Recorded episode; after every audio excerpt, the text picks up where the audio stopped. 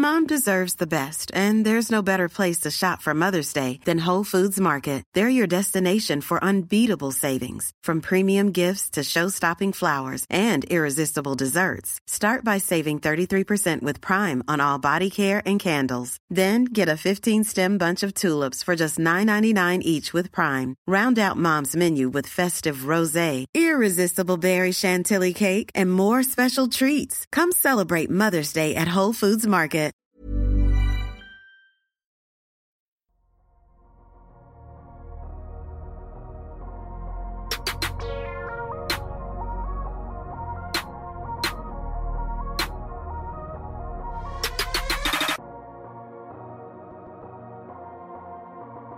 Salut à tous, très heureux de vous retrouver pour ce nouvel épisode du Dunk NBA podcast. Les vacances sont finies, le retour de la troupe en masse puisque nous sommes 4 euh, cette nuit ou ce soir, ça dépend de l'horaire sur lequel on se place sur la map monde. En tout cas 4 pour parler des équipes déchues du play-in. Alors on vient de me dire juste avant d'enregistrer du côté de Madiane que c'est peut-être pas le bon terme pour une des deux équipes euh, dont on va parler. En tout cas, je les présente dans l'ordre. D'abord, ordre alphabétique, bien évidemment. On a Gabin avec nous, notre illustre CM. Comment ça va, Gabin? Ça va super, la forme. Euh, J'ai très hâte que l'Euro de basket commence pour revoir du basket. Mais en attendant, euh, on va parler de NBA et c'est comme si la saison allait bientôt démarrer. Enfin, ça fait du bien de parler de basket. Les, les, les highlights de Dejounte Murray ne te suffisent pas euh, Gabin? Il, il, a pété un câble, c'était beaucoup trop marrant. En, en, tout cas, euh, Madiane, est-ce que les highlights de Dejounte Murray t'ont suffi pour te rassasier de basket? Regarde pas ça, faut pas déconner. Donc du coup, euh, non, moi j'attends. Euh, l'euro, euh, l'euro m'aille pas encore, mais euh, mais je pense que ça va venir avec les matchs. Euh, Là, on est encore en prépa, mais quand les premiers matchs vont arriver, je pense que je vais commencer à jeter un coup d'œil. Je vais reprendre sa formule. Il me l'avait dit en off une fois, il faut l'avouer, nous sommes peut-être plus des fans de NBA que des fans de basket. C'est Tom, comment ça va Tom? Ça va bien, écoute, euh, les batteries sont rechargées, prêts pour euh, réenchaîner pour partir sur euh, les podcasts. Et oui, moi je pense que vraiment, je suis plus un fan de NBA qu'un fan de basket, puisque en vrai, 95% du basket que je regarde, c'est de l'NBA. Ça, ça, me fait tellement penser. Je vous ai dit en ce moment, j'écoute beaucoup trop de podcasts de cinéma alors que je ne regarde pas de films, ce qui est un paradoxe. Ça me fait, quand tu dis ça, j'ai l'impression que ça te fait un peu, t'as un peu ce déni, ce, ouais, t'as un peu, t'as ce dénigrement parallèle à certains fans de cinéma vis-à-vis -vis des fans de Marvel. C'est-à-dire, je suis seulement fan de NBA. C'est un peu comme si t'es le gros consommateur de basket qui a pas ce côté esthète que qu'aiment certains. Enfin, c'est, c'est, en fait, tu vois, je vais regarder euh, le, les matchs internationaux quand il y a des compétitions internationales, je regarde. Après, par exemple, euh, s'il y a, par exemple, je, je zappe et je tombe sur, euh, je sais pas moi, un match de, de Jeep Elite ou un match d'Euroleague, je vais regarder, mais je vais pas aller dans mon calendrier pour checker, ah, tel jour il y a un match d'Euroleague ou de Jeep Elite, ouais, tu ne pré prépares pas. pour regarder. Mmh.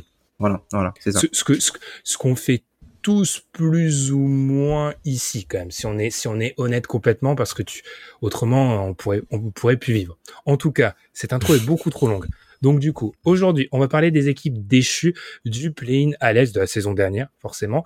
Donc puisque nous sommes entrés dans la nouvelle saison, on va donc parler des Cavs dans un premier temps et des Hornets dans un second temps. Les habitués de l'émission se diront oulala, ils vont parler des Hornets, préparez-vous. Avant ça, on vous rappelle de nous suivre sur les plateformes de podcast, sur YouTube également. Alors sur YouTube, cette semaine, personnellement, je m'excuse, hein, c'est un peu en plein déménagement, donc c'est un peu compliqué. On n'a pas le, pas le setup du YouTuber. Et n'hésitez pas à nous noter sur toutes ces applications. On marque une petite pause et c'est parti. On s'envole du côté de Cleveland.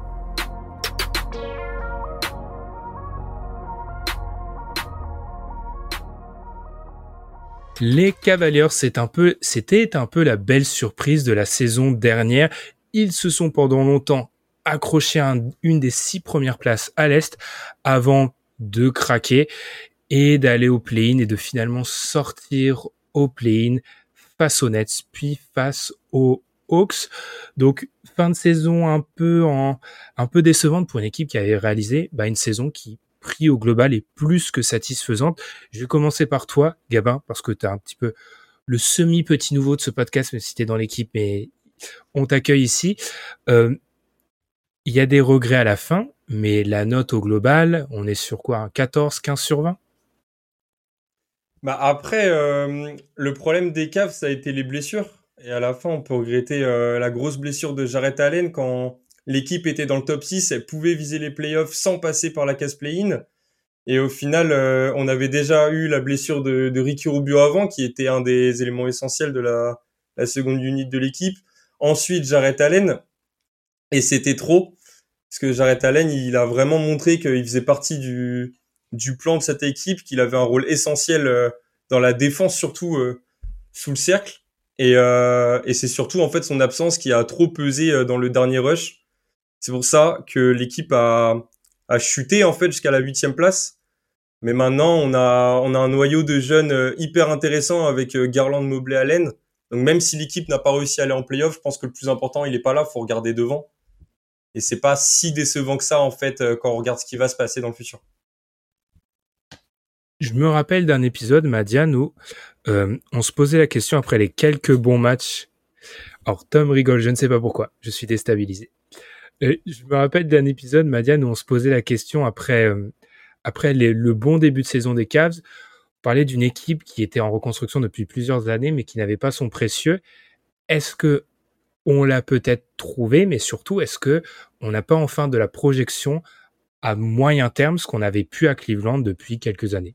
Euh, du coup, cette équipe, ben, justement, ils n'ont pas qu'un seul précieux, ils en ont deux à mes yeux. Euh, je commence par Garland parce que justement, il a eu une adaptation à l'NBA un peu lente, il avait du mal au début, on, l'avait pointé avec Tom, et là, vraiment, on trouve qu'il bah, s'est très bien adapté.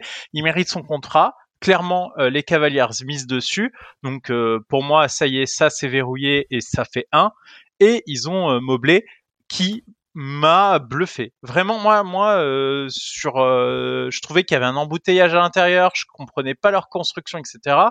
Mais, mais le joueur euh, est, est, vraiment impressionnant et, euh, et en fait, il est, il est, il est je trouve, ben, très, euh, très adapté à la NBA actuelle et il est très pertinent, je trouve, dans cette équipe. Donc, euh, donc pour moi, ils ont ils ont les bases de leur reconstruction et maintenant, bah, il n'y a plus qu'à peaufiner le reste. Et je pense que, je pense qu'ils sont en bonne voie. Tom, je vais te laisser un peu réagir à ce qu'ont pu dire Gabin et Madiane. Et je te lance parce que tu nous as glissé dans la trame une question tomienne, je l'appellerai ainsi. Jeune équipe déjà proche de la taxe malgré les deux meilleurs joueurs sous contrat rookie, inquiétant, point d'interrogation. Tom, alors, qu'est-ce qu'on tire comme bilan de cette première saison des Cavs qui ont retrouvé les sommets? Alors, on va pas parler de sommets euh, qui étaient euh, ceux atteints pendant la période LeBron James, mais on va dire qu'ils sont redevenus une équipe crédible, ce qui n'était pas forcément une certaine période. Alors, qu'est-ce qu'on en dit par rapport à ça, puis par rapport à déjà l'évocation d'un plafond euh, financier? Bah, déjà, ça a été euh, une équipe un peu surprise euh, cette saison. On s'y attendait pas à aller voir là. Après, ce qui est intéressant en fait, dans même dans le fait que ce soit une équipe surprise, contrairement par exemple aux Knicks euh, d'il y a, euh, enfin de la saison dernière ou si on peut dire d'il y a deux saisons maintenant, puisqu'on va attaquer la la prochaine saison. ben en fait, eux, ils ont des forces qui peuvent durer. C'est-à-dire que leur force, eux, ça va être la défense et ils sont pas c'est pas forcément sur le, la réussite à trois points adverse en fait qu'ils arrivent à faire des dommages en défense avec leur système avec les, les deux tours jumelles euh, Mobley et du coup euh, Jared Allen bah c'est une équipe qui fonctionne défensivement avec les deux sur le parquet qui fonctionne défensivement aussi avec l'un des deux sur le parquet et qui euh, d'un point de vue analytique euh, sur les tirs que les défenses sont censées contrôler permet peu d'accès au cercle, donc qui euh, donne, c'est une équipe qui fait peu de fautes grâce euh, notamment à la, grande envergure de, des joueurs, qui est très dissuasive, qui euh, laisse les adversaires un, un bas pourcentage de réussite au cercle, notamment avec avec Allen et Mobley, et aussi qui concède le moins de tirs la, la, la, moins grande proportion entre guillemets pourcentage de ses tirs au cercle. Donc ça c'est une base solide et vu le personnel c'est pas quelque chose qui pour moi va changer. Donc là on n'est pas sur un phénomène de euh, euh, l'adresse adverse. Donc ça c'est vraiment leur force qui permet ça. Donc du coup, je pense que c'est une équipe qui peut aller loin sur la durée. Là où il y aura la problématique, c'est surtout de l'autre côté du terrain au niveau de l'attaque, puisque c'est une équipe qui est totalement euh, qui est totalement qui a besoin vraiment de, de, de, de Garland pour fonctionner et l'attaque ne fonctionne pas en fait sans Garland. On se rend compte que pour aller un petit peu plus loin, bah, cette équipe-là, elle a besoin de hum, feu offensif sans être trop mauvais défensivement. Et on le voit par exemple euh, Garland quand il est sur le terrain, euh, l'équipe a un offensive rating de 115.2 alors que quand Garland n'est pas sur le terrain, l'équipe tombe à un offensive rating de 116, qui serait à peu près dans le 15e centile euh, de la NBA et, qui, le, au global, les coupes shoot à, peu près à 33% à 3 points. Donc, on voit vraiment qu'il y a euh, un gros manque de, de playmaking euh, de, ce côté-là. Et du coup, je pense que euh, la prochaine étape, c'est d'aller chercher ou de récupérer un bon joueur offensif à pouvoir intégrer dans le roster, de trouver aussi un poste 3. Et dernière chose, c'est de compter sur l'évolution offensive d'un point de vue volume de Mobley et aussi de Jared Allen. Madiane, Gabin, beaucoup de choses à dire, vous voulez réagir? Bah, euh, Déjà, ce qui est top, c'est comme tu l'as dit, en fait, le... les, les Cavaliers, là, ils ont loqué leur effectif au poste 1, 4, 5. Ça va pas bouger jusqu'à au moins 2026, euh, la fin de contrat de Jared Allen, parce que le Evan Mobley va forcément être prolongé à, avec euh, la saison qui vient de sortir, ça paraît lunaire de, le laisser partir euh, à la fin de son contrat rookie. Mais euh, c'est vrai que du côté poste 2-3, il y a encore énormément d'interrogations. notamment poste 2, toute la saison, Isaac Okoro a, joué titulaire à cette position. Mais moi, sur le long terme, c'est un joueur qui me pose énormément de problèmes. Parce qu'en fait, oui, il est super bon en défense, il a une valeur très positive de ce côté-là. Mais en attaque, il y a beaucoup trop de, soucis quand, quand il joue. En fait, Okoro, c'est. Euh... en fait, il, a, il participe très peu à l'attaque de l'équipe. Et en fait, quand on regarde, ça peut pas être un bon 3 D parce que quand on regarde ses stats, il est à 35% de réussite à 3 points. On se dit, ok, bon, bah, j'exagère un peu, 35%, ça va, c'est un shooter correct. Mais en fait, Isaac Okoro, il prend des shoots c'est pour ça qu'il faut regarder la stat un peu plan. Il prend des shoots que quand les défenseurs sont très loin de lui. C'est-à-dire qu'il ne joue quasiment jamais. Il traîne à peu près à 8 points par match. Et en fait, il va, il va oser prendre ses responsabilités, prendre ses shoots, que quand vraiment les défenseurs euh, sont loin. Et en fait, ce qui est dommage, c'est que Garland, c'est un joueur qui peut créer beaucoup d'espace pour euh, notamment Okoro. Sauf qu'Okoro, Okoro, c'est un joueur qui pourra pas en profiter euh, sur le long terme. Et donc, euh, on l'a vu sur la fin de saison, c'était plutôt euh, Levert qui, qui a pu jouer euh, deux. Moi, je suis beaucoup plus favorable à, à ce qu'on laisse Levert au poste 2 euh, sur cette saison plutôt que, que continuer à jouer avec Okoro. Et Okoro, je, son avenir en NBA me semble vraiment flou. Là, je ne sais pas vraiment mm. quel rôle il peut avoir dans le futur.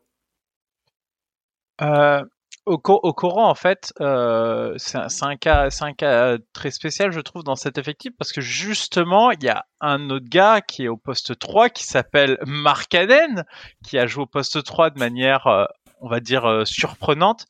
Et euh, moi, j'ai quand même la sensation que tu ne peux pas forcément mettre le vert et Markkanen aussi souvent cette année sur le terrain.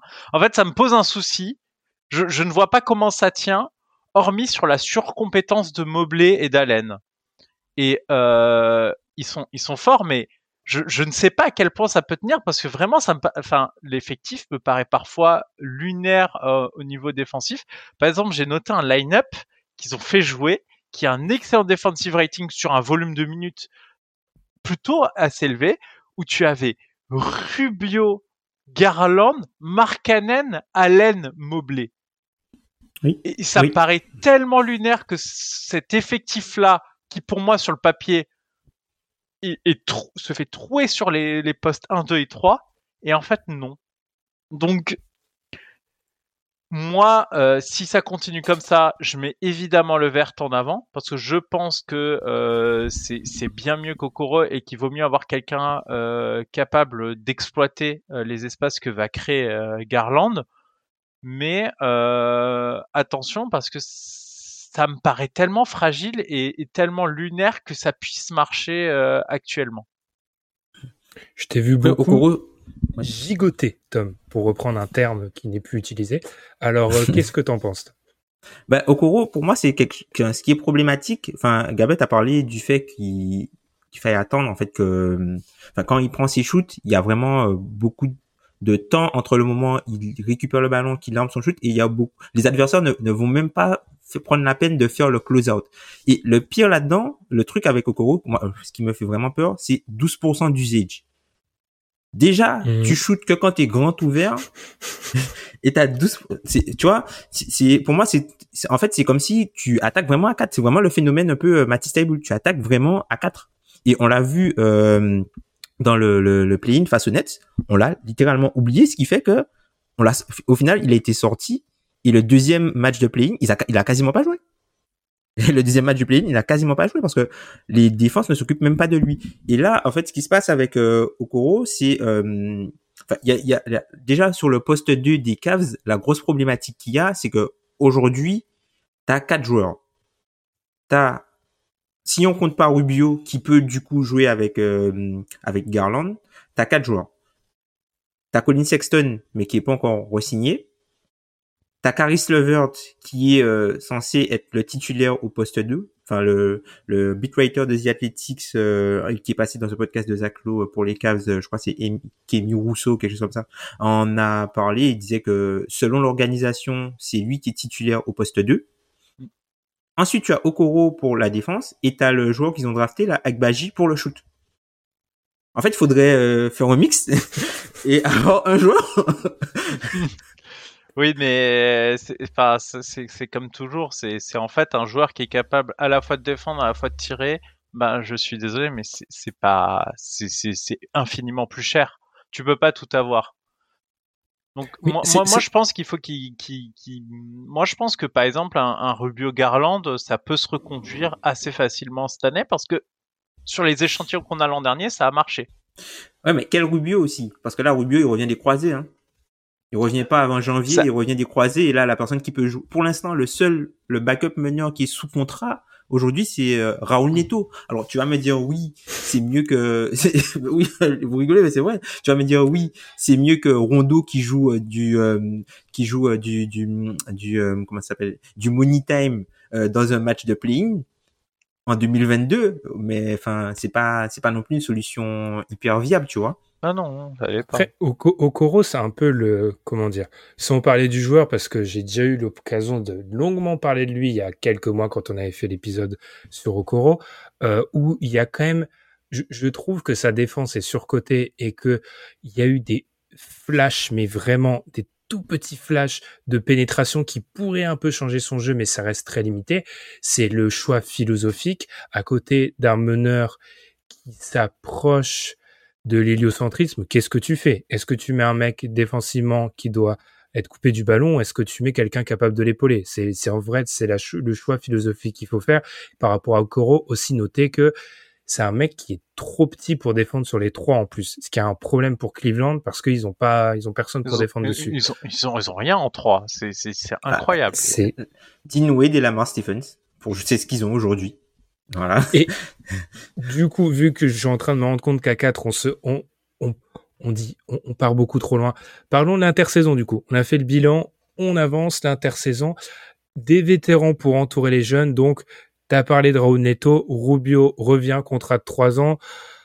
Qu'est-ce que t'en as pensé, Gabin, de cette intersaison? Euh, c'est-à-dire qu'on n'a pas pris de risque, on a voulu continuer sur la lancée. T'en as pensé quoi?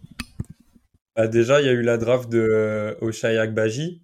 Et en fait, euh, c'est là où tu te rends compte qu'il y a vraiment un problème poste 2 parce qu'ils sont encore, ils ont, bah, comme vous avez parlé tous ces joueurs, ils essayent encore de trouver euh, le profil qui va trouver sa place à côté de Garland.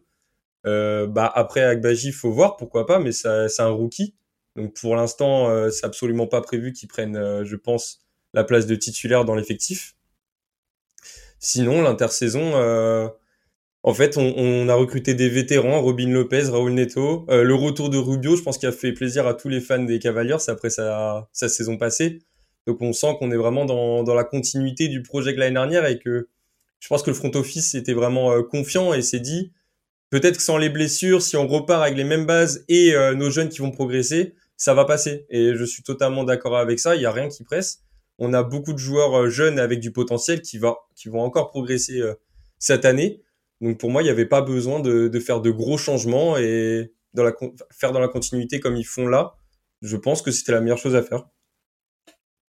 La continuité, vous êtes d'accord, les gars, c'est-à-dire pas tomber dans l'ubris et croire que on avait une équipe euh, peut-être taillée autrement et rester cohérent. C'est-à-dire que globalement, et je vais un peu tweaker la la trame, ils auraient fait cette intersaison-là sans leur saison précédente on l'aurait pas critiqué en fait. Je pense que il n'y a pas eu de changement complètement de politique. Mais moi, je, suis plutôt content de l'intersaison. Euh, déjà, euh, je me suis rendu compte en analysant l'effectif qu'ils ont énormément de joueurs qui vont voir le terrain, qui peuvent voir le terrain, que ce soit entre titulaire ou remplaçant, sur un nombre suffisant de minutes, parce qu'ils ont Garland, Levert, Markkanen, Mobley, Allen, Rubio, Sexton, Haussmann, Okoro, Love, Agbaji, il y a Lopez et il y a Neto. Tous ces joueurs, c'est pas un scandale s'ils voient le terrain. Il y en a aucun où je me dis il a a pas sa place sur un terrain NBA. La profondeur de cet effectif est, quand même assez importante. Ils ont pas de poste 3, mais visiblement, ben ça gêne pas parce que euh, l'an dernier ils ont joué 100 et ça, ça a marché. Donc finalement, est-ce qu'il y avait vraiment besoin de se presser? À la draft, je pense qu'ils ont joué euh, comme quand ils ont pris Mobley. Ils avaient une bonne opportunité là, ils l'ont prise. Si ça marche, enfin la draft c'est un casino, mais si ça marche, ils, ils résolvent leurs problèmes à très long terme. Donc euh, ils avaient tout intérêt à faire ce move là. Je trouve que c'est pertinent. Franchement, moi je suis euh, moi, j'ai vraiment rien contre euh, l'intersaison des cas. Je trouve ça cohérent. Je trouve que c'est dans la continuité. Ils n'ont pas fait cramer la caisse. Et justement, par rapport à ça, il, y, a, y, a, y, a, plusieurs cas euh, intéressants. C'est que le, le, contrat de Levert et de Love expire cette année. Donc finalement, ok, ils sont au bord de la luxury tax. Il leur manque 13 millions pour l'atteindre. Mais finalement, l'an prochain, ça va un peu se dégonfler cet aspect-là. Ah, ça va un peu se dégonfler. J'ai pas dit que ça, ça va être incroyable. Et faut voir ce qui se passe avec euh, Sexton. Mais moi, je pense que ça va finir en qualifying offer parce que ils ne voudront jamais, je pense, aller dans la luxury tax et du coup, ils ne peuvent pas proposer les 20 millions par saison que réclame le clan Sexton. Comme ils arriveront jamais aux 20 millions par saison, je pense que Colin Sexton va sortir du banc et que c'est sa dernière saison chez Cavaliers parce que j'ai vraiment du mal à voir comment ils, ils le resigneront. Donc Tom nous a fait une séance de pilates à l'heure actuelle. Donc Tom, vas-y, euh, dis-nous pourquoi tu tiquais. Ah, bah, déjà par rapport à l'aspect contractuel, c'est vrai que euh, déjà par rapport à Levert, euh, il y a des rapports qui sont sortis comme quoi les Cavs essaieraient de le prolonger. ensuite, par exemple, sur l'argent, par exemple, qui ne sera plus présent on parle en gros euh, des, des, joueurs en fin de contrat. Si on parle Levert et Love, sont des joueurs qui sont plutôt importants dans, dans le système. Donc par exemple Kevin Love euh, qui était euh, troisième au trophée de, de sixième homme de l'année. Et quand tu prends les deux sommes, on arrive aux alentours de, de 46 millions. Sauf que les 46 millions, si tu prends par exemple le contrat qui a été qui, qui est sorti du contrat qui a été proposé à Sexton, du coup, disons les euh, les 12 13 millions par saison. Ouais, 13 millions l'année. Il va probablement refuser parce que après les 13 millions l'année, c'est parce que c'est le montant euh, pour ne pas aller dans la taxe comme l'a dit Madiane. Et euh, si tu prends la prolongation de Garland et attention si Garland devient All NBA un peu à la Trey Young cette année avec les escalators pour parce que là il est désigné de rookie mais il a là il peut potentiellement plutôt que signer pour 25% du cap avoir 30% s'il est All NBA ben du coup là as, en termes de marge tu l'as plus et encore une fois faut pas tomber dans le piège de ce qui est arrivé aux Celtics avec euh, Alan Ford et Gordon Hayward quand on parlait à un moment des contrats par exemple euh, de Jalen Brown et de Jason Tatum, ils disaient oui, ben quand Jason Tatum va signer, ben euh, alors Ford son contrat sera plus là. Quand euh, Jalen Brown va signer, ben le contrat de Hayward sera plus là. Les contrats ne sont plus là, mais les joueurs ne sont plus là non plus. Et c'était des joueurs qui étaient importants en fait. Et du coup, si Kevin Love il est pas là, certes son contrat n'est plus là, mais sa production elle n'est pas forcément remplacée. C'est pour ça que je serais un peu, euh, c'est pour ça que j'ai tiqué un peu dans le sens où c'est pas parce que euh, tu as besoin de l'espace euh, pour le contrat du joueur que tu plus besoin de ce que le joueur apporte à ton équipe. Oui, mais, mais Kevin Love, c'est quand même une somme qui ne reflète pas sa valeur terrain. C'est dans ce sens-là. Alors ok, Garland, Garland a un contrat inférieur à sa valeur terrain, mais le, contrat de Love n'a aucun sens pour ah le joueur qu'il est actuellement et tu pourras trouver euh, sur des, des, sommes bien moins folles euh, un joueur capable de remplir ce rôle. Oui, alors oui, je suis d'accord avec toi, mais c'est dans le sens où euh, c'est-à-dire qu'aujourd'hui, par exemple, si tu comptes zéro pour le contrat de Love, il va falloir trouver ah de l'argent pour trouver un joueur qui va refaire sa production, tu vois. Non, non, mais disons que tu auras, de la marge. Ils seront à, là pour l'instant, ils sont à 107 en estimé euh, à ce moment-là. À voir combien. Moi, ça me fait peur la resignature de Levert parce que euh, ben, il faut voir combien ils mettent sur la table. Moi, je pense que Sexton, c'est, c'est, ça va être mort parce qu'ils. Pour toi, Ils iront jamais à l'attaque cette année.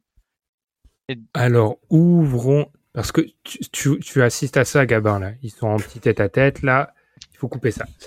Parlons de, justement de Sexton, parce que c'est le gros dossier à l'heure actuelle. Donc, Sexton patiente. Donc, euh, free agent restreint depuis le 1er juillet 2022. Tom, tu l'as dit, ce qui est sorti, c'est visiblement 40 millions sur 3 ans, ce qui nous donne, bon, sans avoir fait HEC, on est sur du 13 et quelques l'année. Et euh, visiblement, rappelons que Colin Sexton est représenté par Rich, Paul, qui va quand même falloir en parler un jour et quand même pas euh, quand même a des coups de génie à son répertoire mais aussi des sacrés ratés euh, considère que Noël. Colin... non Lance Noël il y en a d'autres hein. euh, bref considère eux le voient Colin Sexton comme un meneur titulaire euh, un meneur un deux titulaire NBA et considère qu'il devrait être payé en tant que tel Gabin, tu vois comment cette situation? Parce que euh, ça commence à devenir très compliqué. Il y a l'info qui sortait il y a deux, deux trois jours, comme quoi euh, les joueurs des Cavs vont se réunir ensemble à Los Angeles. Sexton ne sera pas de la partie. Enfin, comment tu vois ça? Je pense que la rupture est, devenue inévitable parce que la, situation.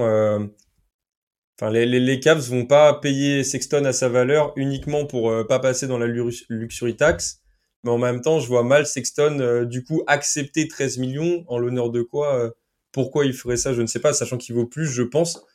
Mais euh, je pense que la meilleure solution pour lui, c'est d'accepter une la qualifier option à, à 7 millions. Et donc ensuite montrer ce qu'il vaut. Et la saison prochaine, il pourra être unrestricted free agent. C'est-à-dire que n'importe quelle équipe pourra aller le chercher. Et si cette année, il devient le, le poste de titulaire avec cette option à 7 millions et qu'il montre vraiment ce qu'il peut faire, peut-être qu'à ce moment-là, il pourra avoir un meilleur contrat ailleurs. Maintenant, pour les Cavs, j'ai l'impression qu'ils ne le feront pas, mais je, j'ai vraiment envie, à leur place, de mettre les 20 millions sur Sexton. Parce que, ok, cette année, il a joué que 11 matchs, et je pense que c'est ça le gros point d'interrogation qui empêche euh, les négociations. Mais euh, avant sa blessure, Sexton, c'était un, grand espoir chez les Cavaliers. On se souvient de, du surnom Sexland quand il y avait le, combo guard euh, Garland Sexton à Cleveland.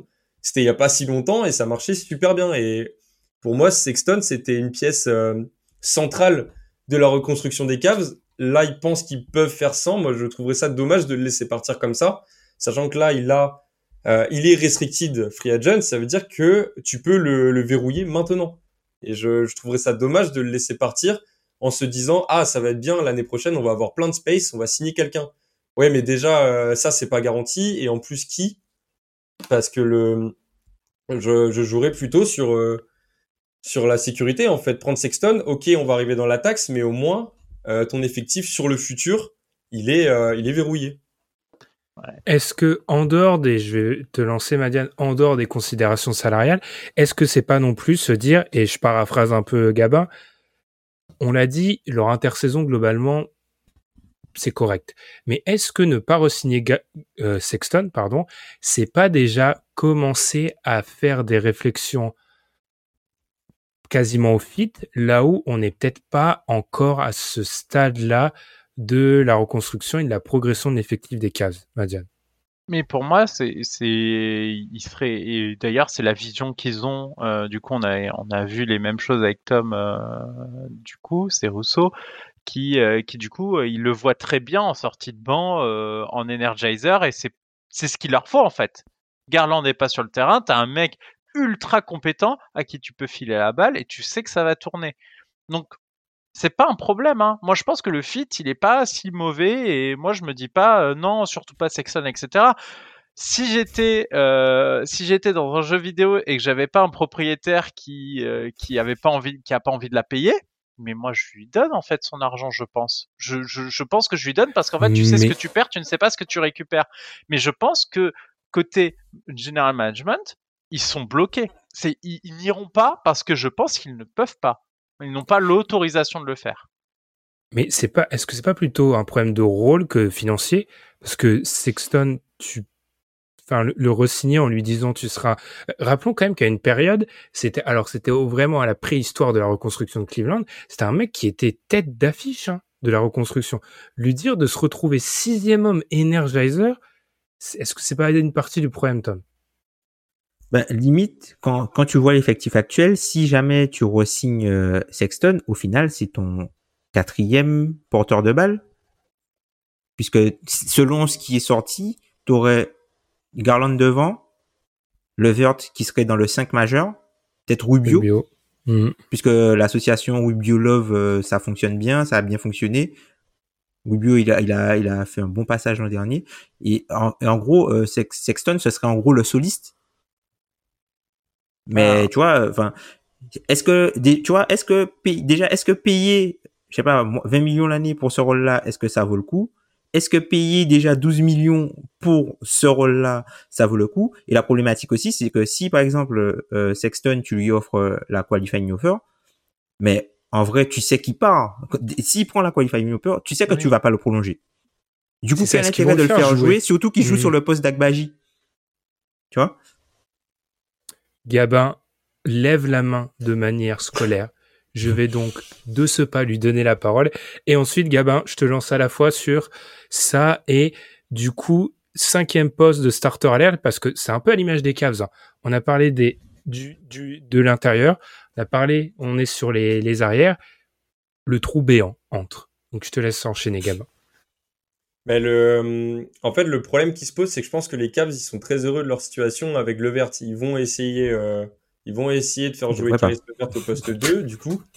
Et, enfin, je me dis, ils, se disent, bah, ça sert à rien d'avoir Sexton, du coup, si on a Caris. Et, euh, et peut-être que le temps leur donnera raison. Moi, je pense pas que Caris Levert, sur le long terme, ça soit faisable. Oui, bah, je vous vois tous faire des grimaces, bah oui. On n'est pas euh, très, on n'est pas très En fait, on n'est pas du tout Caris Levert. Mais on comment le déteste, on peut encore hein. être, mais comment on peut, moi, je, je pose, euh, ceux qui nous suivent sur YouTube dans les commentaires, comment on peut être encore Caris Levert, par contre? Mais on te laisse, on te laisse enchaîner, Gabin. Mais ça pour dire que je pense qu'il va y avoir un choix à faire entre les deux. C'est soit on donne 20 millions à Sexton et dans ce cas-là, on ne prolonge pas euh, Caris Levert euh, qui est en fin de contrat euh, à la fin de la saison 2023, soit on, voit ce qui se passe, on prolonge ou pas Caris Levert en fonction de sa saison, et si euh, s'il ne confirme pas, si Levert ne fait pas une bonne saison, dans ce cas-là, Sexton et Levert partiront et on, aura du cap space pour signer quelqu'un. Non, c'est faux. non. C'est pas, pas ces tarifs-là. Malheureusement, le problème, c'est que quand tu as déjà le joueur dans l'effectif, c'est plus simple de le re-signer. Quand tu vas chercher euh, quelqu'un à la free agency, c'est beaucoup plus concurrentiel. Euh, et tu te retrouves souvent à surpayer des joueurs très moyens. Parce que tu, tu si tu as envie de les attirer, tu es obligé d'aligner un chèque. Tu es en concurrence contre tout le monde et, tu n'as pas la priorité. C'est vraiment ça le problème. C'est pour ça que moi, je, je si je pouvais, euh, si je pouvais signer euh, Sexton, je pense que je le ferais parce que je je sais, je sais pas ce que je vais récupérer ensuite. Et, et lui, je sais qu'il est compétent. Alors, ok, il y a sa blessure, ça c'est quelque chose. Mais euh, c'est un vrai problème, ça, de ne pas avoir une idée de son niveau en retour de jeu. Mais, euh, mais quand même, je, je trouve qu'il y a moins de, de, c'est moins incertain de garder ce joueur-là que de, que de se dire euh, bah vas-y, on va perdre Kierland, on va perdre Sexton et puis euh, on espère de tout cœur qu'on trouvera quelque chose sur la free agency. Non, parce que si t'as pas un projet euh, qui, qui plaît au free agent, tu vas devoir payer très cher. Cleveland, c'est pas non plus la meilleure destination de l'est des États-Unis. ça va être compliqué, hein. Vas-y, Tom. Non, Vas-y. c'est ça, hein, mais c'est euh, moi je vois, c'est pour ça qu'il y a un gros embouteillage, un énorme souci euh, aux Cavaliers.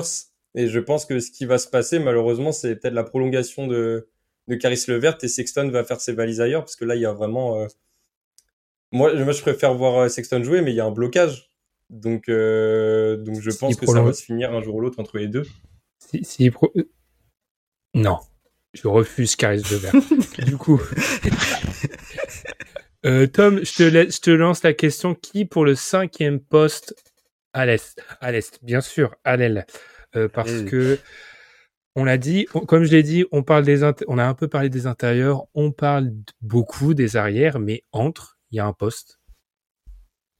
Oui, ben en fait, euh, ben, vu que je pense que c'est une équipe qui joue grand, je pense que pour l'instant et par rapport à ce dont l'équipe a besoin, ce sera par défaut euh, sur le poste 3 puisque tu as quand même besoin de t'as quand même besoin d'un peu d'espace hein. Puisque enfin euh, on va dire que si tu pars avec euh, si tu pars avec Garland le backcourt euh, Garland Levert, il te faut un peu de spacing parce qu'à l'intérieur tes joueurs tes intérieurs ne s'écartent pas. Donc il va falloir quand même trouver euh, un peu de spacing et de respiration et puis comme c'est une équipe euh, qui joue grand et Markkanen c'est pas qu'un shooter, c'est un joueur qui joue aussi euh, près du panier, qui a des capacités notamment pour sur les cuts de pouvoir finir. Il est servi notamment sur des des high low, donc c'est quelque chose qui, est, assez intéressant. Donc je pense que ce sera lui pour l'instant. Mais que ça, je pense que ça, ça va évoluer. Il n'y a pas de, il y a pas de fixe. Ça pourrait être euh, peut-être Lamar Stephens, mais même ou, Dean- Wade, on a vu des moments c'était Dean Wade, mais voilà, tout ça, ce sont- enfin, sont des joueurs qui sont un peu justes pour le pour le niveau NBA et peut-être en tant que, que vraiment stop gap et en gros euh, pour maintenir un certain niveau de rotation, tu vas les faire commencer, ils vont jouer des bouts de, des bouts de minutes par-ci par-là, mais après tu conserves ta rotation et ton banc intact, tu peux les mettre. Mais en vrai, je pense vraiment que ce sera euh, ce sera Markkanen au début et euh, que ça variera en fonction euh, des euh, ça variera en fonction des, euh, des, des- des performances puisque c'est une équipe qui peut se permettre moi je pense que c'est une équipe qui peut se permettre de jouer petit et de prendre l'eau entre guillemets euh, à l'arrière tellement leurs grands sont Mhm. forts c'est à dire que quand t'as quand t'as une quand t'as la possibilité par exemple euh, je sais pas moi pour prendre un exemple quand t'as la possibilité d'avoir un mec comme je sais pas moi comme Bama Debayo ou Anthony Davis bah, tu peux te permettre d'avoir euh, une passoire sur le, le, le point d'attaque parce que tu sais que t'as ces mecs là derrière. Par contre, si tu sais que t'es euh, t'as personne pour couvrir euh, à l'intérieur, ben du coup là tu tu, tu es obligé d'être un petit peu plus conservateur. Donc je pense que euh, il y a moyen un peu de déséquilibrer cette équipe là pour aller chercher vraiment un peu de feu offensif. Ce qui, ce qui fait relativiser l'importance d'un mec comme Okoro. Tu vois, à quel point c'est important d'avoir un stopper euh, euh, sur les postes arrière quand tu as cette protection, etc. 35 minutes de passer sur les cases. Alors, ce n'est jamais égali à l'égalité totale, hein, mais on est obligé de passer. Ah, je, je m'en frotte les mains sur les Hornets. C'est une mouche? je m'en frotte les mains. Et je suis obligé de rendre à Tom ce qui lui appartient, de la hype au swipe. Swipe, non pas, c'est pas une mauvaise prononciation de sweep, mais on est bien sur euh, côté euh, génération euh, Tinder, sweep, voilà, swipe. Allez, ça a swipé les Hornets deux saisons de suite, quand même. Hein. Deux play-in du côté des. Alors, on en a déjà fait un épisode avec Madiane, donc Madiane, tu comprendras que je vais laisser la parole en premier à Oh. Gabin et à Tom. On pourra en rajouter une ultime couche. Euh, deux saisons de suite, Gabin, ça finit mal pour les Hornets et mal encore est un très bel euphémisme de ma part. Euh, voilà, il n'y a, pas de y a pas de lancement en fait. Deux saisons que ça finit mal. Euh, un petit retour sur la saison des, des Hornets, mais ça avait démarré par, c'est dit dans le titre, hein, une hype Hornets. C'est une équipe qu'on avait dit, ah, peut-être qu'elle sera intéressante à voir jouer. Très vite, non. Et très vite, ils ont, nous ont plus ou moins fait la même chose, c'est-à-dire un match catastrophique pour euh, conclure leur saison. Mais euh, la, la, la saison, en soi, elle est... il y avait trop de problèmes, notamment en, en défense. Ils... C'est un problème depuis pas mal d'années, mais ils n'arrivent pas à trouver un bon protecteur de cercle. Euh, ils font beaucoup d'erreurs. Euh, notamment, il y a, il y a beaucoup de fois où en fait il y a eu des erreurs défensives où tu te retrouves avec des gens ouverts à trois points après quelques quelques switches, quelques écrans, et tout le monde se regarde en mode non, c'était ton joueur, non, c'était là toi, oh non. Et dans ces moments-là, il y a même des fois où ils préfèrent se regarder pour savoir qui devait aller défendre que vraiment recourir pour essayer d'aller défendre. Et, ça, moi, je peux pas parce que encore, vas-y, la protection de cercle, tu joues avec euh, Mason Plumlee en 5, c'est difficile. Je comprends, en termes de profil, il y a, tu peux pas faire beaucoup mieux. Mais sur les erreurs défensives à tout va, il y, y a vraiment, il y avait vraiment trop de soucis.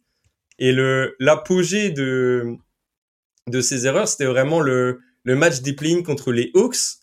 C'était euh, mais ridicule. Le le nombre de fois où on voyait des Bogdanovic tout seul et tout le monde se regardait et euh, et en fait, je pense que du coup, euh, Borrego a dû a dû prendre la porte et je crois que c'est ce match qui a été la, la grosse cassure, le, le, point de rupture entre les, les Hornets et lui, parce que le à un moment, soit les joueurs n'étaient pas assez disciplinés pour écouter ses ordres, soit euh, il donnait des conseils mauvais.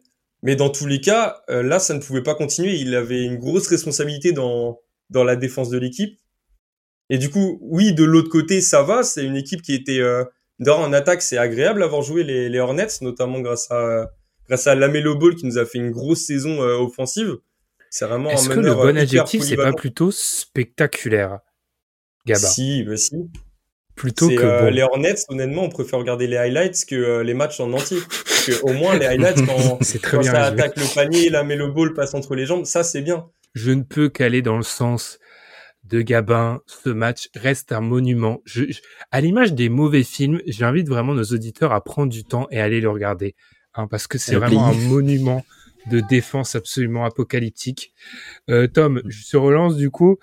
On l'a, comme l'a dit Gabin, euh, une équipe qui, euh, je reste persuadé que Borrego devrait euh, monter un procès à la NBA pour l'instauration du play-in parce qu'il n'y a pas de play-in, il saute pas. hein. Il a vraiment perdu à cause de ça euh, un an de coaching, je pense. Tom, par rapport à cette saison Hornets qui est décevante, on peut pas, on peut pas en dire autrement quoi. Enfin, elle se termine mal. Enfin, c'est plutôt intéressant puisque bon, ils, ils finissent quand même avec un, un bilan comptable positif. Et il y a eu des moments où ils étaient même très bons. Enfin, juste à la blessure, blessure de, de Gordon Hayward. Euh, bah, du coup, ils étaient plutôt bons. Ils ont perdu Hayward euh, vers le milieu de la fin, malgré, leur- malgré les arrivées d'arrêt, tout ça, ça n'a pas suffi pour euh, stabiliser euh, l'équipe euh, assez. Il y a encore une fois la problématique du poste 5. Hein. Ils ont beaucoup de, ils ont beaucoup de, de, de joueurs à appeler, mais ils ont très peu de solutions. Malheureusement, il y a beaucoup de joueurs à ce poste-là. Enfin, il y a beaucoup de roster spots qui sont pris pour des joueurs qui sont censés être pivots, mais en, en termes de niveau de jeu, ben ça suit pas par rapport au niveau de l'NBA ce que ça demande.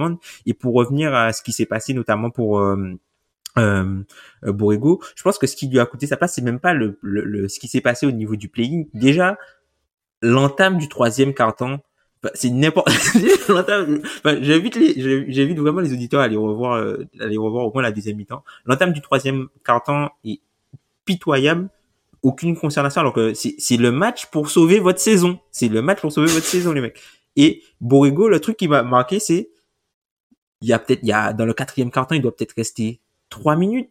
C'est là qu'ils sortent les mecs, alors qu'ils sont à moins, moins 20, moins 30. C'est, non, mais il y a un truc, je pense que c'est plus ça, en fait. À ce moment-là. Ouais, voilà, c'est, je pense que c'est plus ça, en fait, qui, c'est, il a dit, bon, ok, vous voulez, vous voulez, euh, vous voulez m'humilier, ben, moi, je vous laisse sur le terrain et vous assumez, je vais pas mettre, euh, vous allez pas pouvoir vous cacher sur le banc.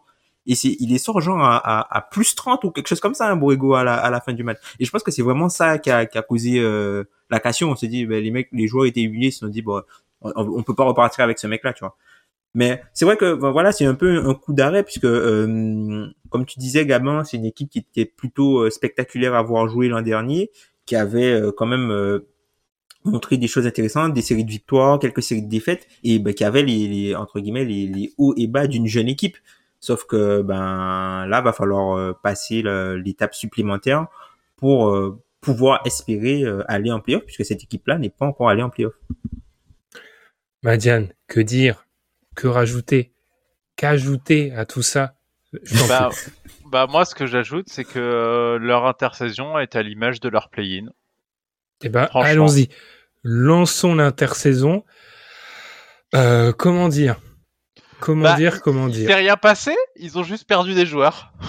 Ils voilà. ont perdu des joueurs pour des problèmes hors terrain. Alors Miles Bridges, on va pas revenir dessus. Euh, on ne le verra Probablement pas. 99,99%.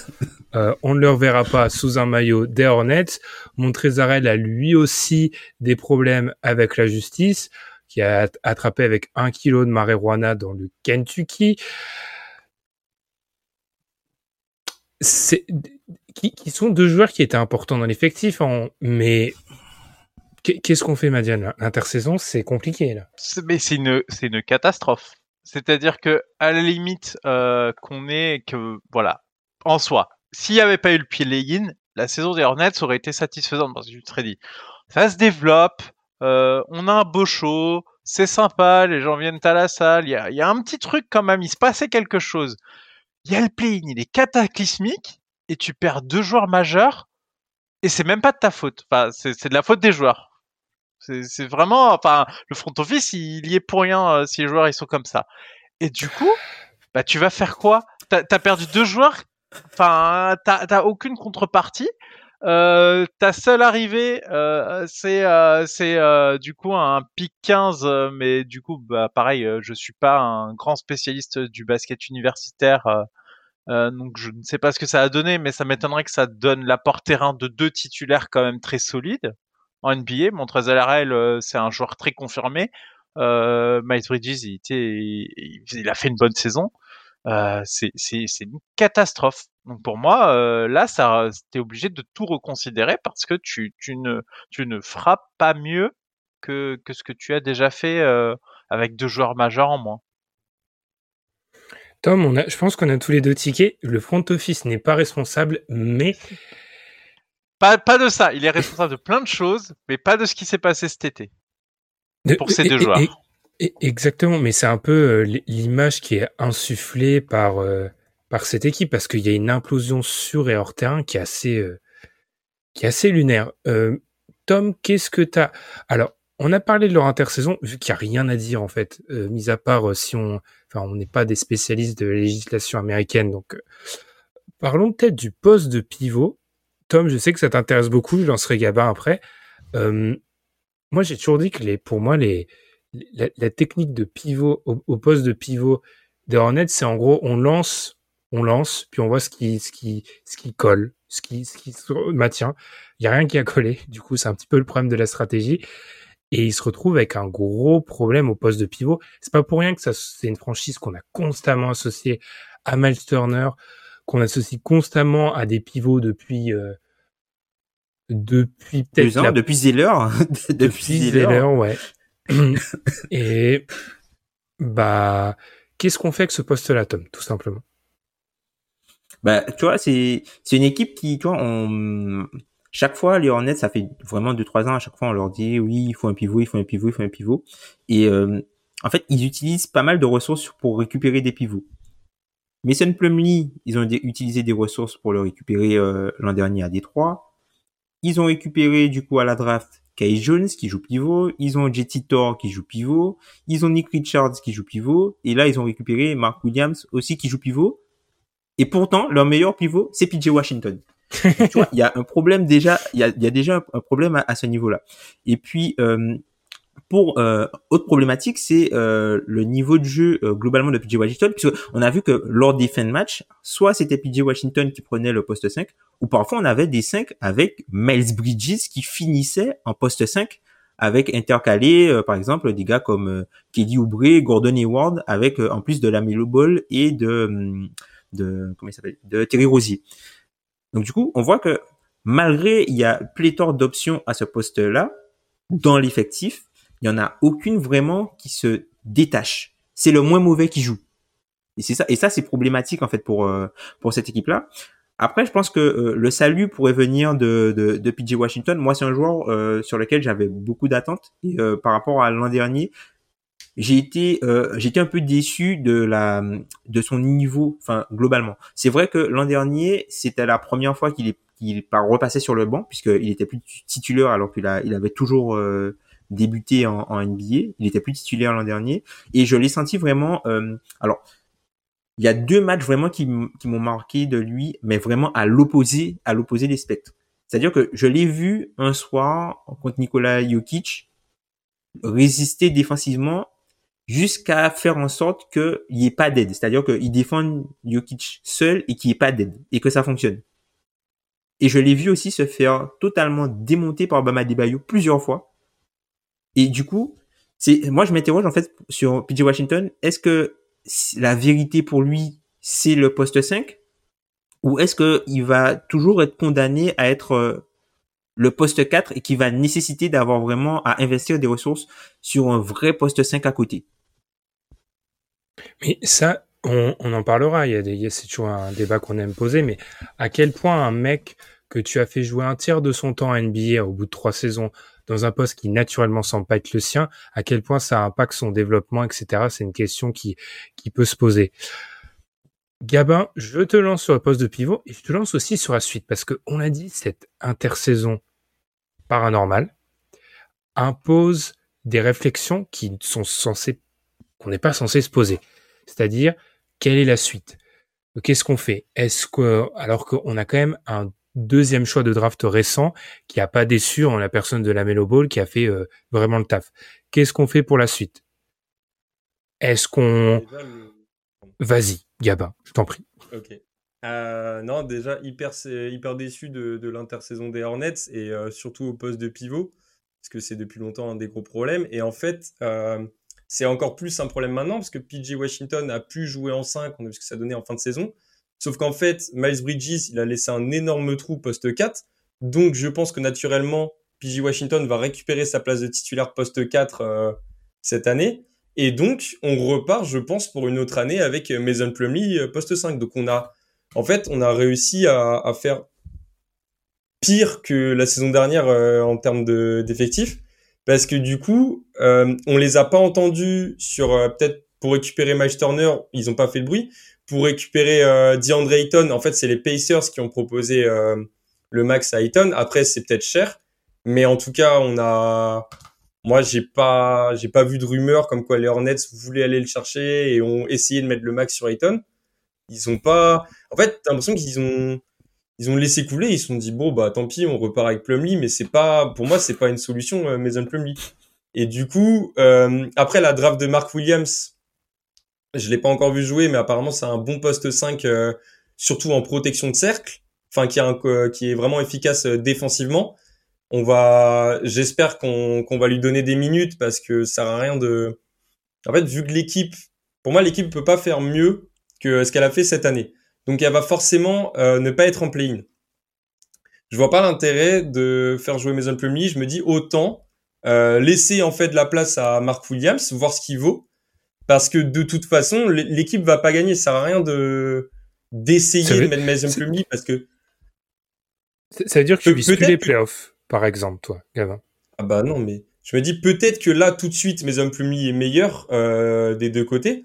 Mais en fait, je vois pas l'intérêt. Si euh, tu as un, espoir à côté, autant, autant le laisser jouer parce que le, cette année, le, je pense que l'équipe va devoir euh, revoir ses, ses, intentions à la baisse parce que quand on y pense, ils, ont fait dixième.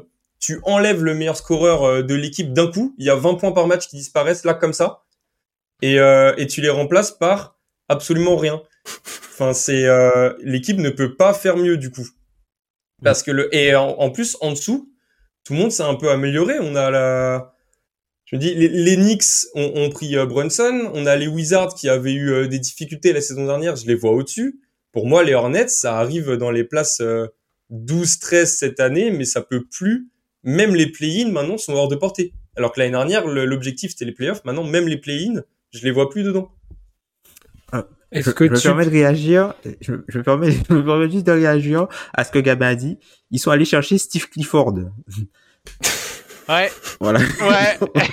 c'est exactement ce que j'allais dire. Mais ils sont pas allés le chercher parce que c'est justement ce qui est très intéressant, c'est qu'ils ont d'abord eu un accord avec Atkinson de 4 ans quand même. Donc Atkinson allait rejoindre et visiblement parce que il y a un problème dans cette franchise et le problème c'est pas le GM, ça va plus haut que le GM, mais bon c'est un personnage sacré donc faut pas dire gros, grand chose. Euh, mais euh, les mecs, enfin apparemment ça a chopé parce qu'en fait ils veulent pas aligner le salaire pour avoir un staff décent. Voilà. on, on, on, se rend compte du niveau de médiocrité qu'est en train d'accepter l'icône ultime du basket euh, NBA parce que le, là, on est quand même sur, on est sur un niveau où parce que t'as pas voulu lâcher assez de salaire pour du staff, il y a le coach que tu voulais n'a pas est resté assistant. Enfin, c'est c'est un niveau Et de délire que que, le j'ai jamais deuxième vu. coach, le deuxième coach qui était en liste n'est même pas considéré en fait. C'est-à-dire que t'avais, euh, c'était soit Atkinson, soit D'Antoni. Ouais. Et finalement, c'est Clifford. On sait pas d'où ça vient. Ah ben moi je pense que parce que Clifford c'était pas cher. Hein. Moi, moi je commence à penser voilà. que vraiment c'est géré, c'est une affaire de, de, de petits sous. C'est que euh, dans cette franchise, ça fait un moment qu'ils sont médiocres, mais on comprend pas ce qu'ils veulent faire. Que le poste de pivot c'est un problème depuis longtemps, mais ça bouge pas. Et puis ben ça a l'air d'aller très bien comme ça. Enfin, il y a un moment, je suis désolé, quelles sont les perspectives de cette équipe? C'est-à-dire, il y a eu un petit truc l'an dernier. Ok, l'intersaison et tout n'est pas de leur faute, mais là, je, je ne le vois, je ne leur vois aucun avenir avec cet effectif-là. Ce coach-là, il va faire jouer les vétérans à fond, il va essayer de gagner, et même limite, c'est pas ce qu'il leur faut, parce qu'il va tellement essayer de gagner des matchs que moi, je pense qu'ils vont se retrouver, si ça se trouve, dans une des pires positions où ils vont même pas être au play-in, mais ils vont même pas être trop à la draft. Ça, moi, moi, je sens poindre une saison ventre mou euh, dans l'anonymat plus total de la ligue, parce qu'en plus, enfin, la Mebo Ball, ils sont... il y a du talent en fait dans cette équipe. Il- Enfin, il y a moyen qu'ils gagnent des matchs, hein, même comme ça, parce que a à l'aise. du Tu... talent dans cette équipe. Il y a, il y, a, il y a quand même de quoi faire. C'est c'est pas une équipe où il y a rien, où c'est le vide intersidéral, où ça part tanker. Et je pense qu'avec Clifford en plus, ils vont gagner des matchs et ils vont se retrouver, je sais pas, avec un pic entre 8 et 10, euh, genre euh, assez bien, euh, pas assez haut pour euh, espérer que ce soit un talent euh, qui te fasse vraiment faire un setup, step up, mais euh, mais mais quand même loin du play-in. Moi, je pense que c'est ça leur avenir. Vous êtes d'accord, les gars? L'avenir, Gabin, loin du. Vas-y, Tom, et ensuite Gabin, le mot de la fin. Oh, ça arrive. Bah, comme un peu, ça, ils seront un peu comme euh, un peu comme l'an dernier, mais un peu plus bas, quoi. Et la problématique, en fait, la problématique avec euh, avec ça, c'est que euh, tu vois, ils font, ils ont fait des moves qui vont à l'encontre euh, au final de ce que l'équipe a essayé de faire depuis la draft de la Melo Ball. Hein. On se retrouve euh, vraiment dans une équipe. Voilà, ils ont fait, euh, ils ont sketché euh, le contrat de Nicolas Batum pour pouvoir signer euh, Gordon Hayward. Euh, enfin, ils ont ils ont ramené Kelly Oubre pour renforcer le, le banc et pour avoir de la, de la densité à l'aile. Ils ont gardé les Cody Martin. Et ces gars-là, sous Clifford, ils vont jouer. Parce que Clifford, c'est un coach qui va privilégier la défense. Là, le, le Showtime, le Showtime, le- les James Booknight, là, les, les, joueurs qui ont été draftés euh, récemment, qui sont euh, penchés sur l'attaque, ben, avec Clifford, je pense pas qu'il va, enfin, on, a plus de chances, euh, je pense, de voir des mecs comme, de voir des mecs comme McDaniels, de voir des, des, Martins, des, ces, ces gars-là jouer sous Clifford, que de voir des jeunes joueurs avec, enfin, qui, qui euh, gâchent entre guillemets les rotations défensives. Donc euh, moi je serais plus, je suis un petit peu inquiet. Donc je, pense que cette, saison peut-être qu'ils vont vendre, ils vont peut-être essayer de faire peut-être un, un step back, vendre des joueurs parce que enfin on l'a dit vraiment en pointillé, on va pas parler, on va pas se- beaucoup parler de, de, de son cas, et de ce qui s'est passé pour lui. Mais Miles Bridges l'an dernier, c'est le joueur, c'est le deuxième joueur qui a joué le plus de minutes en NBA. Et il couvrait les positions 2, 3, 4, voire 5 en fin de match. Tu peux pas remplacer ça. Tu peux pas Mhm. remplacer ça. Et du coup, ça crée des trous dans ton effectif et tu vas te retrouver peut-être à avoir peut-être Kelly Oubre titulaire, Kelly Oubre qui, qui est capable de, de te mettre 10-3 points un match, te faire 1 sur 9 le lendemain. Tu devras compter sur la santé de, de Gordon Hayward qui, quand il joue, est bon, mais il y a beaucoup trop de moments où il joue pas. Donc c'est c'est vraiment problématique. Donc moi je pense qu'ils seront dans une situation où cette année ils vont vendre. Donc je pense que leurs vétérans ils vont essayer de les transférer pour essayer de repartir euh, pour la quatrième voire cinquième année de la Melo Ball avec euh, des assets pour pouvoir euh, l'accompagner quoi. Parce Mm. que enfin là par exemple les, les les les joueurs qui ont été draftés juste après la Melo Ball, ben il y a personne vraiment qui a éclaté en fait dans les dans l'équipe hein puisque Book Knight l'an dernier il a quasiment pas joué, c'était une, des, une grosse déception. Kai Jones, une grosse déception. Là, ils redraftent un mec sur le poste de Kai Jones. T'as JT Thor qu'ils avaient l'an dernier, qui est un joueur drafté, qui est aussi sur le poste en plutôt euh, 4-5. Donc au final, t'as t'as personne, t'as Mais personne. Donc euh, il va falloir trouver du talent, quoi. Il va falloir trouver du talent en dehors de PJ Washington, parce que PJ Washington, vous le voyez devenir une deuxième ou une troisième option? Va falloir faire mais un ça n'a aussi- aucun sens. Vas-y, Madiane. ça n'a aucun sens ce qu'ils font euh, là. Enfin, je, je suis désolé. Donc, tu prends Atkinson pour développer des jeunes, t'as pas Atkinson, tu prends Clifford, qui fait l'opposé. Et là, on se dit bien que l'effectif, c'est pas fait pour aller jouer les playoffs. Et du coup, qu'il va falloir développer les talents. Mais en fait, t'as Clifford. Ça n'a, Mm. non mais Mm. vraiment, les, ça n'a ni Mm. queue ni tête ce qu'ils font. Ça n'a aucun sens avec ce qu'ils ont fait avec Gordon Hayward. Euh, Nicolas Batum va encore toucher 8 millions cette année hein, sur, euh, c'est pas mal, hein, c'est un beau petit, euh, beau petit ça. vivre à Los Enfin, ça n'a, ça n'a aucun sens. Vraiment. Je, enfin, c'est le bordel, cette franchise. Et moi, je m'étonne, encore une fois, que la personne qui possède cette franchise accepte ce niveau de médiocrité.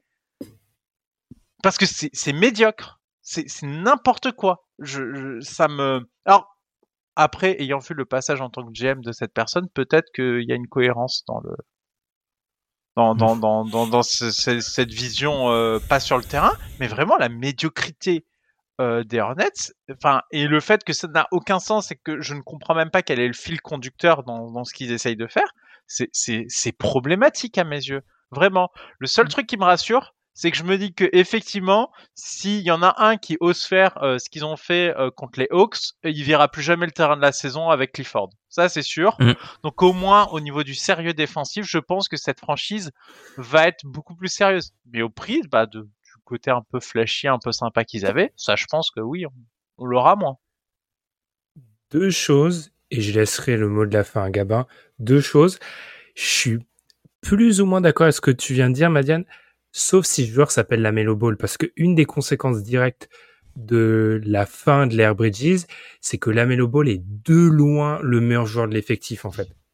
Mais de très très loin, quand Hayward n'est pas là. Ouais. C'est-à-dire que tu le mets sur un piédestal par rapport au reste, là où il y avait avec Bridges, euh, alors les fans de Hornets diront que la Melo Ball était meilleure, mais en tout cas, il n'y avait pas un océan avec le deuxième meilleur joueur.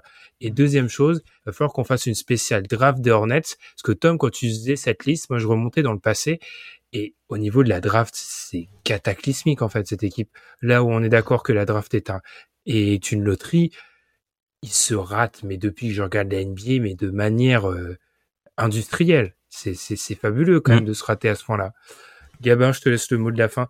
Euh, on s'excuse aux fans des Hornets qui existent parce que leur période des années 90 leur a offert quelques fans, mais on voit pas la direction en fait. Mais euh, déjà, il y a un point qu'on n'a pas abordé, c'est euh, Isaiah Thomas. Pour le coup, lui, il avait pas un kilo euh, de Ah, marijuana dans son sac. Et, et donc, enfin, il est parti. Enfin, son contrat est fini, mais il y a toujours pas de, de meneur backup aux Hornets. Et ils auraient pu se positionner sur. euh, Il il y, avait des noms. Il y avait Gary Payton Jr. Il y avait, je, je sais pas, Malik Monk ou Ricky Rubio. Et euh, là, on est le 16 août. On a toujours personne. Du coup, enfin, je, en fait, je comprends pas vraiment euh, pourquoi, parce qu'il reste des noms disponibles. On a entendu il y a trois semaines parler de, de Kemba Walker et de Isaiah Thomas. On n'a Ouais. toujours pas de nouvelles.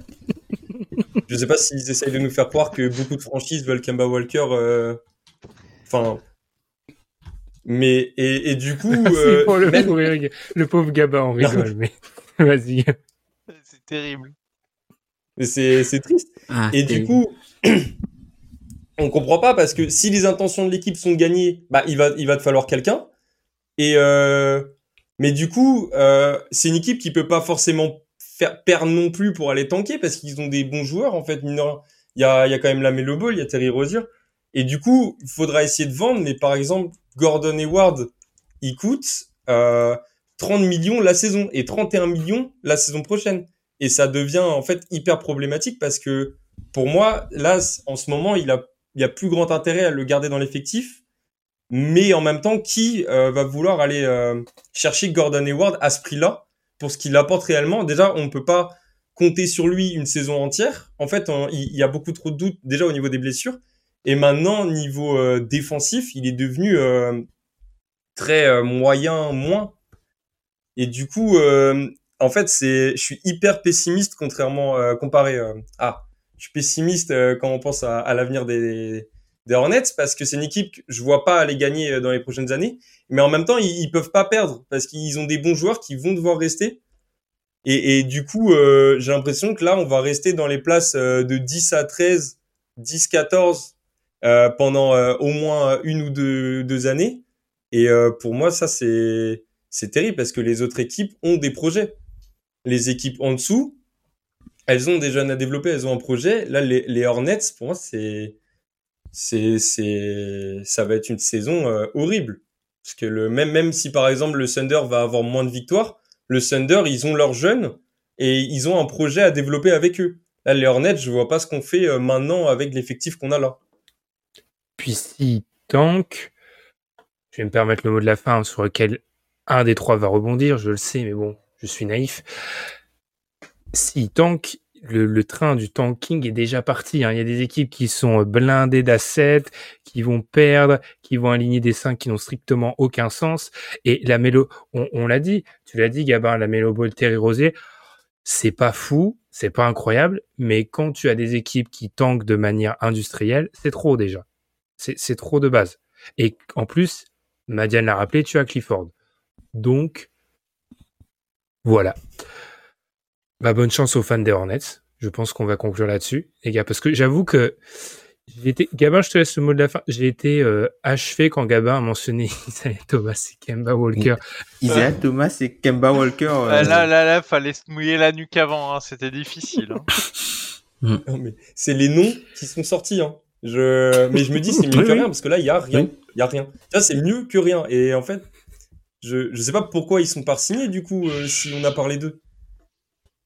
Mais, mais, mais, mais, mais, mais, mais d'ailleurs- ça serait limite, tu vois, pour un mec comme Kemba, qui est une légende hein, dans l'histoire de la franchise, je trouverais ça de, c'est limite une fin affreuse qui revienne dans une, une équipe sans projet pour jouer un rôle de backup insignifiant dans une équipe qui n'a ni queue ni tête, coachée par Clifford. Ne reviens pas. Mm. Ne reviens Mm, pas mm, Il vraiment. jouera pas, hein. Il jouera pas, hein. C'est moi, moi Clifford, euh, Clifford, Enfin. il le fera pas jouer. Enfin, pour un mec qui a obtenu son All-Star, enfin, bref, c'est, Il y a trois ans, il était All-NBA, hein, Kemba. T'imagines, enfin, c'est c'est c'est pas possible de, de revenir dans un tel marasme. Enfin bref. Encore une fois, bonne chance aux fans des Hornets. Suivez-nous sur toutes les plateformes. Je vous avoue que là, après avoir parlé de Hornets à 3h30 du mat, il y a des espèces de questions existentielles qui se posent à propos de ma vie. Donc du coup, je remercie Gabin, Madiane, Tom euh, d'avoir participé à cette émission, surtout sur la fin, pour déverser notre notre haine, pas tellement, mais notre incompréhension sur cette équipe qui autour de laquelle il y a des incompréhensions depuis pas mal d'années quand même. Sur si on revient peut-être à, l'avant-projet, euh, l'avant-projet euh, Lamelo, on vous invite, je l'ai dit, à nous suivre sur les plateformes de streaming, Apple Podcast, Spotify. N'hésitez pas, je vois qu'il y a de plus en plus de 5 étoiles sur Spotify, donc on vous remercie. Laissez un petit commentaire aussi quand c'est possible sur YouTube. Et puis nous, eh bien le mois de septembre approche. Le mois des previews, le mois du VDH20, tout est en train d'être préparé minutieusement on vous laisse, alors c'est pas pour tout de suite, mais on vous laisse commencer à réfléchir par rapport à, ce- à ces épisodes légendaires. Nous, on va marquer une, une pause, plus qu'une pause, on va surtout se reposer, et puis on se retrouve, on vous retrouve la semaine prochaine. Salut Tchuss. Salut.